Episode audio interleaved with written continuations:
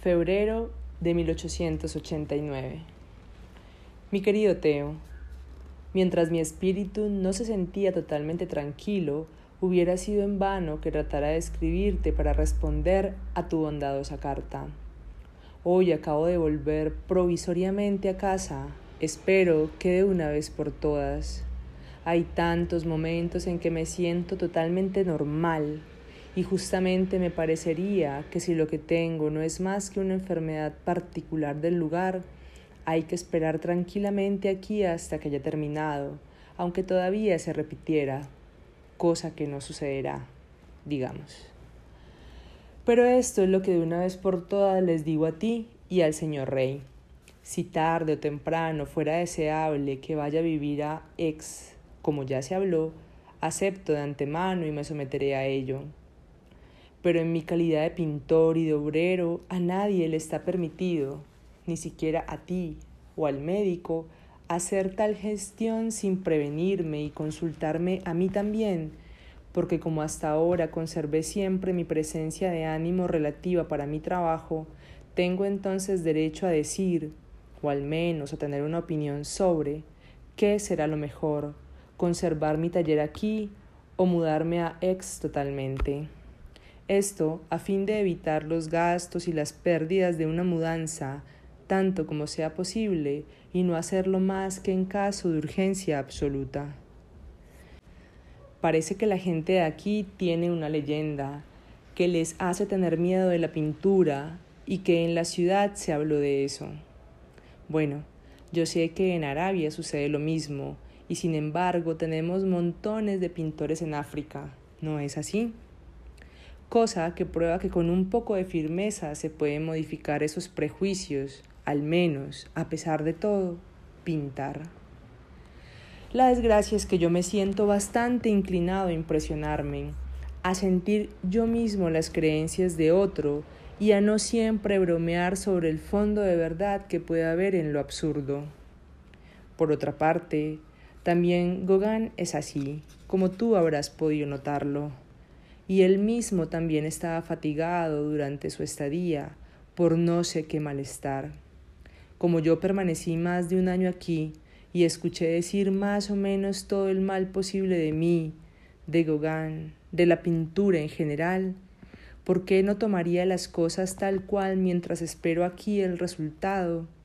¿A qué lugar puedo ir peor que aquel en el que estuve en dos oportunidades? La celda.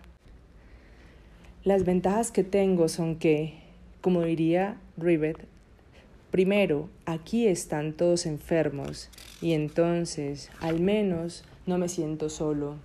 Luego, como bien lo sabes, me gusta tanto Arles, ante aunque Gauguin tenga mucha razón al llamarlo la ciudad más sucia de todo el sur y encontré ya tanta amistad en los vecinos, en el señor rey, por otra parte, en todo el mundo, en el hospicio, que realmente preferiría estar siempre enfermo aquí que olvidar la bondad que hay en la misma gente que tiene los prejuicios más increíbles con respecto a los pintores y la pintura, o en todo caso no tienen ninguna idea clara y sana de ella como nosotros. Además, en el hospicio ahora me conocen y si me volviera a suceder, todo pasaría en silencio, y en el hospicio sabrían qué hacer. De ninguna manera tengo el deseo ni siento la necesidad de ser tratado por otros médicos. El único deseo que tendré es poder seguir ganando con mis manos lo que gasto. 22 de febrero de 1889 es muy difícil explicar el carácter de las dificultades que se podrían encontrar aquí, y con nuestras costumbres y maneras de pensar del norte o de París, es fatal que si uno se queda mucho tiempo, es preciso padecer algo no muy divertido en estos parajes. En otro momento, si fuera menos impresionable, Probablemente me burlaría bastante lo que me parece desarreglado y al revés en las costumbres del lugar. Ahora a veces eso me parece un efecto no muy alegre. Bueno, en suma, hay tantos pintores que están chiflados de alguna manera que poco a poco me consolaré. Más que nunca comprendo los sufrimientos de Gauguin, que en los trópicos contrajo la misma cosa, una sensibilidad excesiva.